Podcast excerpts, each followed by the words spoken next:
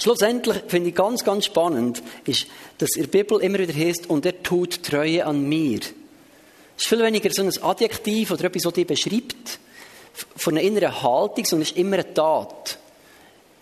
Er übt Treue an mir. In dem, dass du jemandem treu bist, jemandem seine Nähe suchst und mit jemandem verbindest, in dem tust du Treue. In dem, dass du näher zu einer anderen Gelegenheit, übst du Treue. In dem, dass du etwas tust, obwohl du vielleicht keine Lust hast, übst du oder tust du Treue. Finde ich noch spannend. Und jetzt gucken wir eine Person aus der Bibel, die ich gerne mit euch möchte, so in einem Schnelldurchzug, ein bisschen sein Leben angucken. Ich das, das Bild, und ich tue dann wieder so ein bisschen Wörter einblenden, für mit einer Person anzugucken. Und zwar, es gibt ja ganz viele Personen in der Bibel, die sich extrem der Treue haben vorgehoben. Und die Person, die mich besonders berührt, ist der Daniel, ähm, wo wir die erste Erwähnung der Bibel schon gesehen als er ein Teenager ist. Und dann sehen wir irgendwie sein Leben durch, bis er alter Mann ist. Irgendwie fast 80 Jahre von seinem Leben sind da in der Bibel mehr oder weniger intensiv beschrieben. Und wir sehen, dass dort, wo er das erste Mal ins Spiel kommt, und wir sehen, sein ganzes Leben ist so auf, auf und ab und auf und ab und auf und ab. Und wir sehen, sein erster, sein erster Höhepunkt war irgendwie als Teenager gewesen, ist er beschrieben, dass er von höherer Herkunft ist, gut aussehend, intelligent, innere Haltung ist vorbildlich. Er zeigt sich als Jugendlicher lernbegierig, tüchtig und fleißig, so. Das ist so sein Höhepunkt gewesen. Ich schreibe das immer oben her, so, und merken, wow, ja, der richtig ist auf einer Höhe gewesen. Ja, ich denke, wow, das ist jetzt ein Bene, der kommt gut raus in Schule, der ist ein toller Typ, sieht gut aus, keine Ahnung, was alles, ist mega intelligent, der bringt mal so etwas.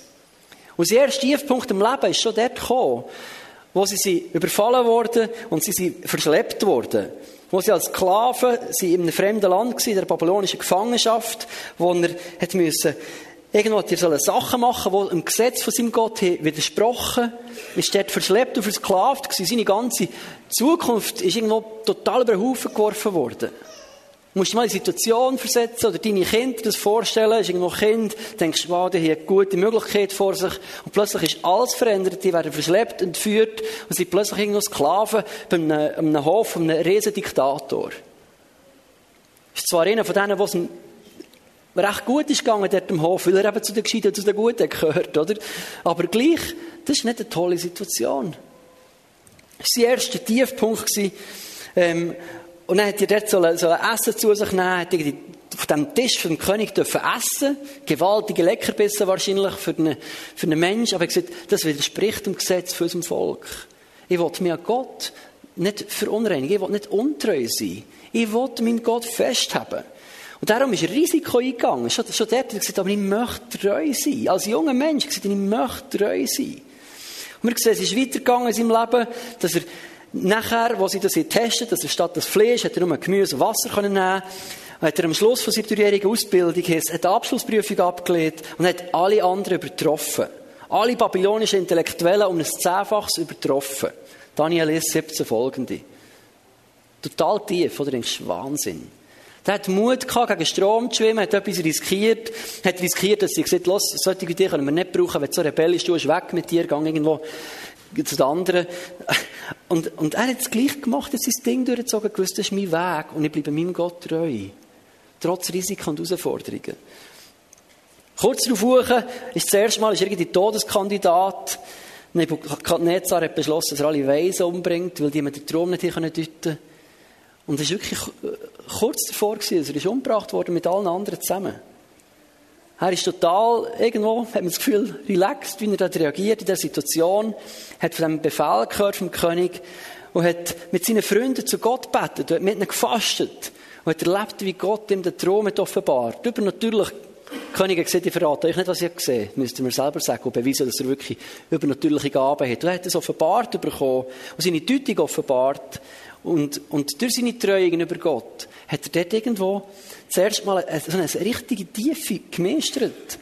Aber auch wenn er dort vor dem König steht und denkt, wow, ist jetzt so eine, der hat, hat jetzt anders durchgegeben, oder? Du denkst, krass, he? der, der hat riesige Prophezeiung bekommen und alle denken, wow, der hat jetzt gerade das Leben von allen Weisen gerettet auf einen Klapp. Ich so, Hammer. Und der Daniel ist dort in aller Demut. Am Schluss gibt er nur Gott der. Und nicht, ah, ja, das habe ich jetzt gut gemacht. Und ich habe noch gefastet. Und ich bin noch da. Und das auch so. Sondern ich sage, guck mal, es ist Gott allein, der das hier tut. Und dort ist er so treu und demütig geblieben. Der nächste Punkt in seinem Leben, der nächste Höhepunkt sehen wir, er wird befördert. Nach dem Thron von Nebukadnezar, den er tötet, hat der Königin gross gemacht, zum Herrscher über die ganze Landschaft Babel gesetzt, ihn befördert zum Oberaufseher, Daniel 2, 46 folgende. Und wir sehen auch dort, kannst du sagen, ja, häufig steigt es den Menschen in den Kopf, oder, wenn sie ihn abheben. Und er bleibt total bodenständig. Weil Gott geht und Gott nimmt hat sich nicht auf das eingebildet, steigt mir nicht in den Kopf.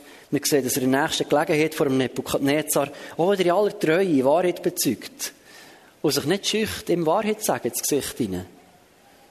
Unangenehme Sachen zu sagen. Sagen, guck mal, du bist der, der da gemeint ist mit, du wirst jetzt den Gras essen wie ein Tier, und weil du dich nicht beugt hast vor Gott. das ist nur so tough. Denkst, Daniel, jetzt, jetzt, hast, du die Kurve verwünscht verschleppt, versklavt, ist vergessen, du hast alle anderen betroffen, du bist befördert worden. Jetzt, wenn, wenn du so ein bisschen die gut benimmst, gute Worte siehst, freundlich, ehrend, mit dem König unterwegs bist, so, jetzt kannst du deine Position sichern. Und er hat mir das Gefühl, er tritt wieder voll in ein Fettnäpfchen, oder? Dass er dann Nebuchadnezzar mit ins Gesicht hineinsieht, was er für ihn ist, was er für ein stolzer Bengel ist. So. Und wie ihn Gott wird demütigen. Und man merkt auch hier, Daniel hat sein Herz in aller Treue einfach an Gott gebunden. Er hat gesagt, ich bin Gott treu. Und das, was Gott sieht, das mache ich. Und das, was er nicht sieht, das mache ich nicht. Wie er immer die Nähe zu einem Gott hat gesucht, ist für mich total, total beeindruckend. Die nächste Tiefe ist schon kurz nach der Beförderung gekommen. Nachdem dass der Nebukadnezar gestorben ist, kommt der Belsazar, der Enkel vom Nebukadnezar, der kennt der Daniel nicht mehr. Ähm, Daniel ist nicht so im Zentrum für Aufmerksamkeit und für Macht und lebt in der Zeit in enger Gemeinschaft mit Gott weiter, bekommt unglaubliche Prophezeiungen. Daniel 7, Daniel 8 ist es beschrieben. Und nachher hat, haben sie so die, die krasse Wandschrift, Mene, Mene, Tekel und Parsin, oder? Wo, oder Belsazar mit einem Fest, wo er den Götter weiht, wo er sich total daneben benimmt. Hier sind die Schrift der Wand und er ruft der Daniel, weil sie niemand das deuten und sagt, was, was steht da? Und auch dort ist er treu, unerschrocken und sieht einem mächtigen König, der so machen könnte und seinen Kopfhörer weg, sieht er die Wahrheit mit ins Gesicht hinein. Denkt nicht an sein eigenes Leben, denkt nicht an seinen Vorteil, denkt nicht an seine Position, denkt nicht an seinen Wohlstand oder an Beförderung, sondern denkt einfach daran, dem Gott treu zu sein. Nicht mehr und nicht weniger. Das führt zum nächsten kurzen Höhepunkt, wieder eine Beförderung. Der, der Belsazar, und nur in der Nacht, wo er so beeindruckt ist, auf dem geht er mir Purpur, helkt ihm eine goldene Kette um den Hals, ruft ihn als dritten Herrscher aus im Königreich Babylonien, so. Ähm, und dann hat Daniel gar kein Interesse und hat auch keine Freude an einer Ehrbezeugung auf dem, auf dem Mann. Das bedeutet mir irgendwie nichts. Und in der gleichen Nacht kommen die Perser und die Meder, erobern Babylon, und die ganze Herrschermacht, die ganze Beförderung ist schon wieder ignoriert. Daniel kommt wieder so in Vergessenheit rein. Also du merkst, der Mann hat in kurzer Zeit enorme Höch, so tief, so hoch, so tief durchgemacht. Und schon in der gleichen Nacht, du denkst, jetzt, jetzt erfüllt vielleicht Gott all die Verheißungen, die ich bekomme. Dass er sieht, und er wird mein Leben beschützen. Und er wird mich zum einflussreichen Mann setzen. Ich glaube, Daniel hat gewusst, was seine Berufung ist. Er hat es gewusst, oder? Und nachher ist er in der Position, und dann geht es wieder Bach ab, denkst, Gott, habe ich etwas falsch gemacht? Habe ich nicht richtig gelost? Was ist irgendwie los? Gibt es Gott überhaupt? All die Krisen, die du haben, auf der Suche, auf die Täler, die kommen. Hat er einfach gesagt, und ich bin einfach meinem Gott treu, und hat wieder die Nähe gesucht. Wir sehen, der Daniel Nähr, wie er im ersten Jahr vor, vor Herrschaft von Darius die Heilige Schrift untersucht. Da hat er nicht aktive Rolle als Führungspersönlichkeit. Und er ist im Wort Gottes drin, und plötzlich merkt er, weißt du, nach 70 Jahren, will Gott uns wieder zurückführen. Und bekommt er die Offenbarung. Und versteht Gottes Weg, den er vorhat. So gleich kommt wieder eine nächste Höhe, er wird wieder befördert und vom, vom Darius wird zu einem von den 120 Satrapen bestellt, so, so Verwalter im Königreich. Und dort merkst du wieder, Daniel ist ein tadellos, treuer Mensch.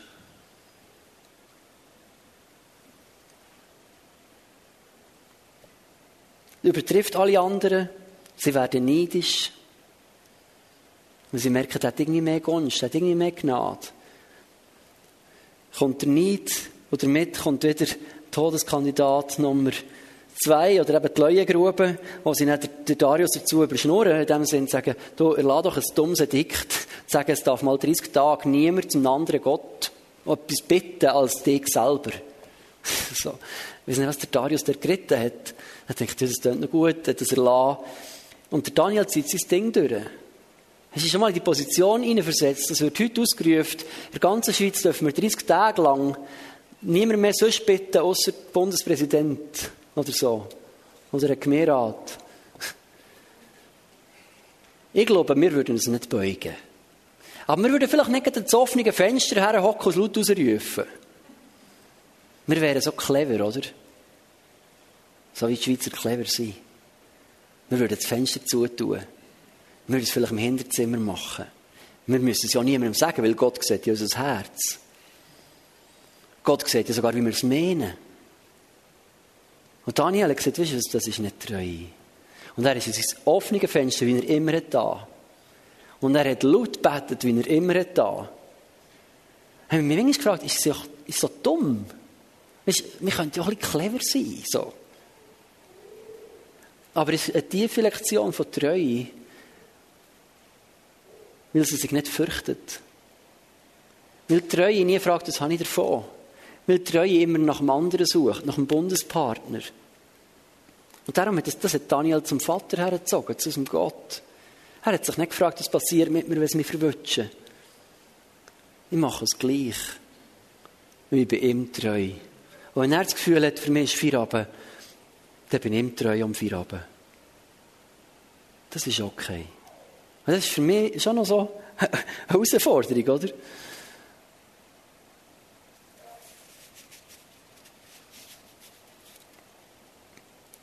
Sie werfen nachher die Leuengrube. Wir kennen die ganze Story. Gott hat den Leuen, den Rachen verstopft. Am Schluss sind die, die den schlechten Rat gegeben sind, dort gelandet. Also, es ist eine wilde Story irgendwie. Und du denkst, wow, ah, also, ich werde jetzt nicht so erleben hier. Auch nicht für die, die ihn verraten haben. Ich glaube, auch für Daniel nicht eine tolle Story gewesen, dass die am Schluss unten sind gelandet. Aber auch dort einfach Gott treu zu bleiben.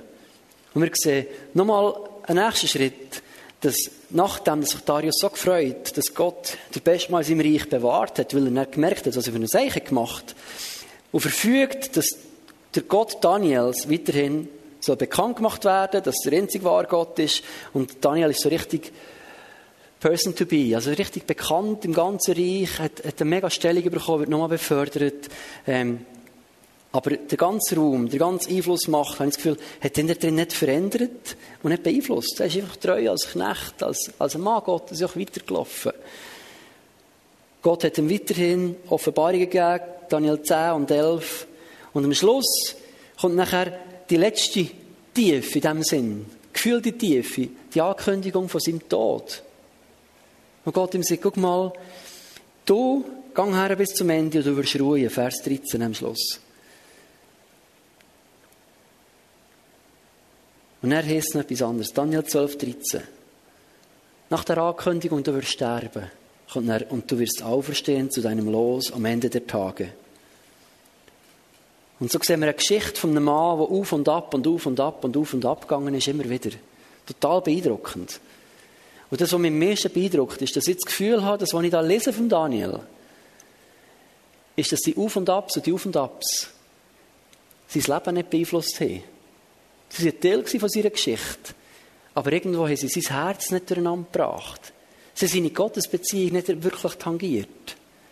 Ich habe immer wieder das Gefühl, ich begegne dem gleichen Daniel, ob er auf einem Höhe ist oder auf einem Tief. Ob er irgendwo am Abheben ist oder ob er total am Boden ist in seinem Leben. Und das hat mir so zwei Sachen dem Sinn gezeigt. Nämlich, dass Treue hat wie zwei Antworten. Der Daniel, in den Momenten, wo er oben ist geflogen in seinem Leben, in den Momenten, wo es ihm gut gegangen wo er es hoch hatte, habe ich das Gefühl, ist, seine Reaktion gegenüber Gott war immer darum. Darum bin ich dir treu.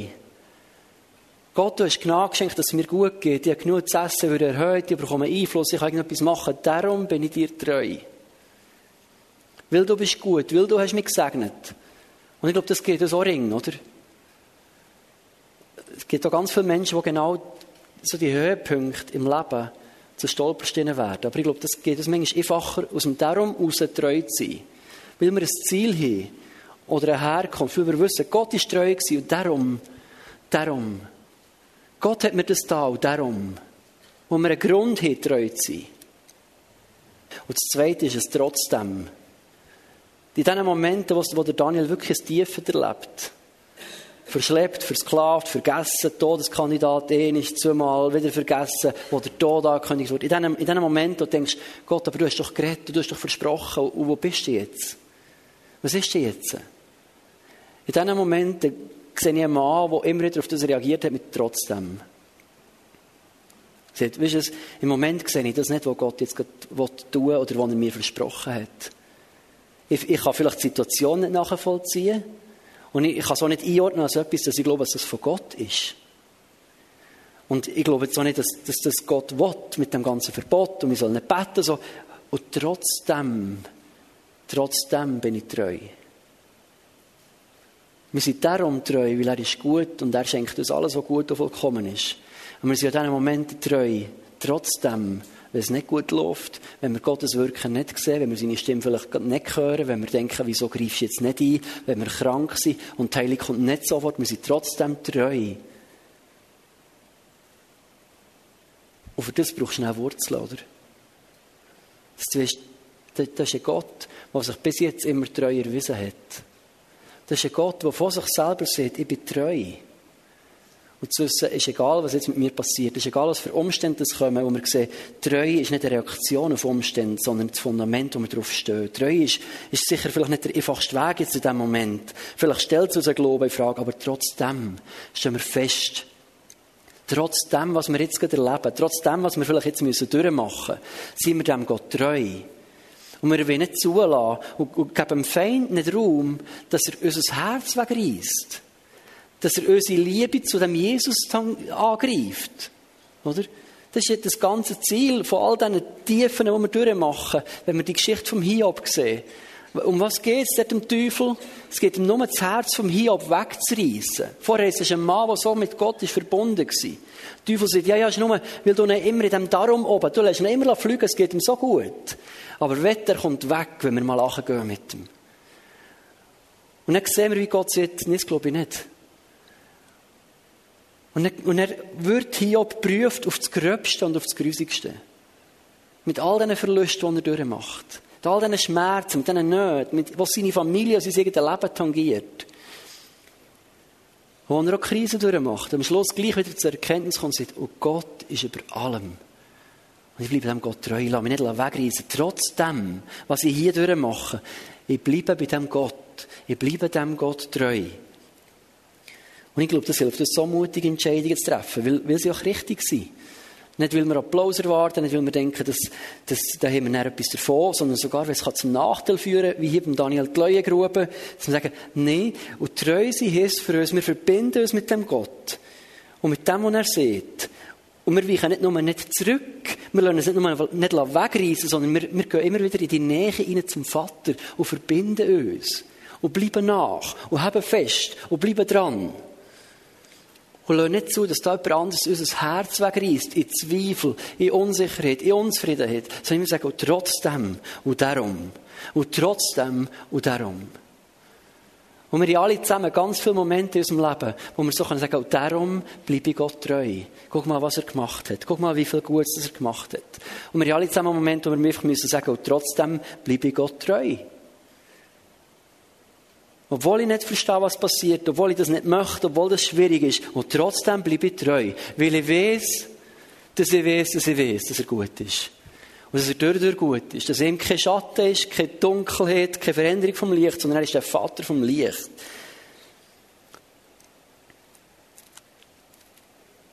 Und dann wünsche ich mir so, weißt, dass wir unser Leben so in der Treue können, können auf das Fundament der Treue stellen können. Egal, wie fest wir abheben, egal wie tief das geht in unserem Leben, dass wir durch die Treue alles werden meistern. So.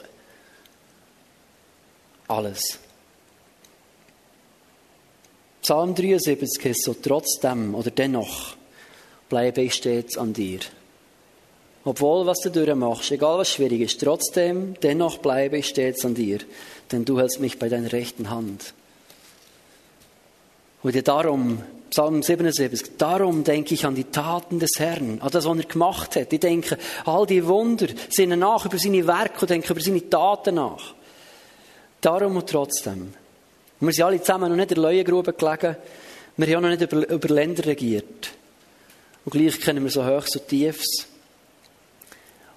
Und es ist mein Gebet, dass wir in dem Moment, wo wir oben sind, mit darum antworten und den Gott suchen. Dem Gott können nachbleiben. Auf mal dem Gott können treu sein. Weil wenn wir Gott treu sind, kommt die ganze Treue, die sonst noch zusammenhängt. Treue gegenüber unserem Ehepartner, Treue gegenüber der Gemeinde, Treue gegenüber Nachbarn, Treue gegenüber Familie, Treue gegenüber unserem Job. Das ist alles eine Folgefrucht von unserer Treue gegenüber dem Vater. Und wenn wir tief vorne sind, dann lasst uns mit dem trotzdem antworten und sagen, und das bringt mich nicht ab davon, dem Gott nachzuziehen. Und das halte mich nicht davon ab, dem Gott treu zu sein und nachher zu jagen. Trotzdem und darum. Und möchte mit etwas abschließen. Jetzt habe ich viel darüber geredet, was wir tun sollen. Aber am Schluss hat die Treue Gott gegenüber auch damit zu tun, dass ich, dass ich erwarten kann, dass es irgendwo ein Resultat bringt dass es irgendeinen Lohn mit sich bringt, dass es etwas bringt und es so verhält.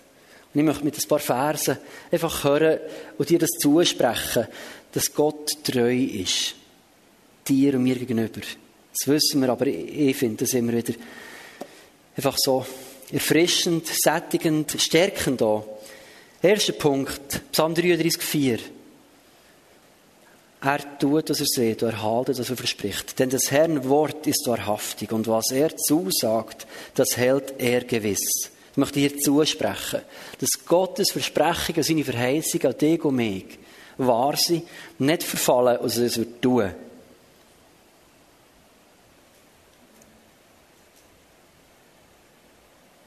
Und nicht vielleicht, und nicht mal gucken, sondern es ist, es ist wahrhaftig und gewiss.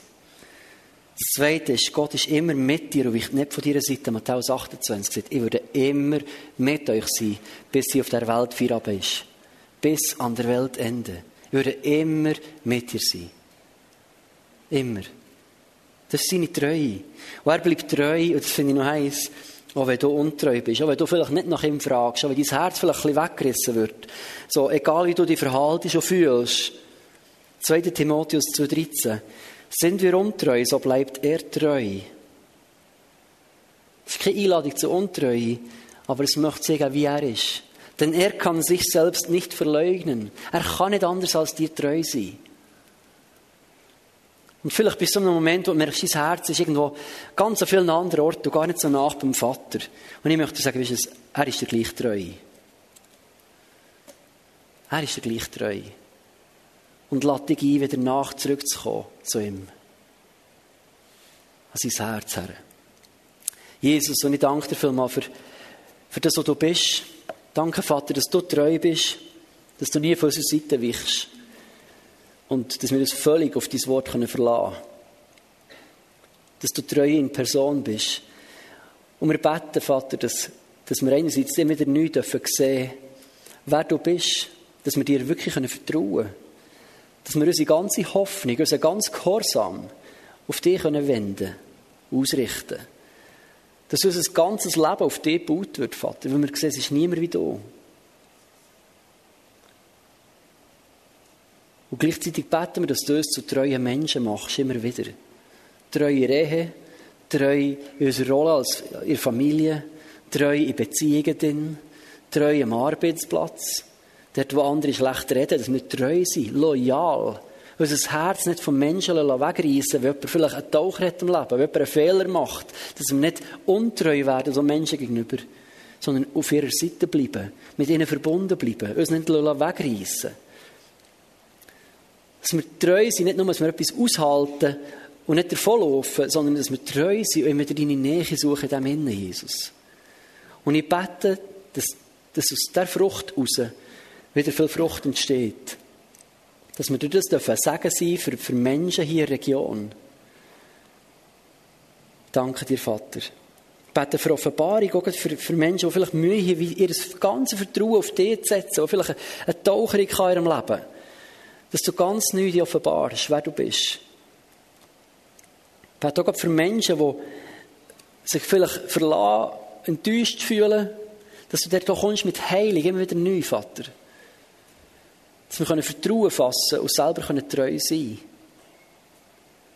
Danke dir, Jesus. Mhm. Vater Gott, dort, wo Treue in, Ehen angegriffen ist, Vater, dass du dort reinkommst und Heilig schenkst, tiefe und feste Überzeugungen schenkst, dass, sich, dass man sich nicht wegreißen lässt, dass man nicht anfängt mit Gedanken, Gedankenspielen, Vater.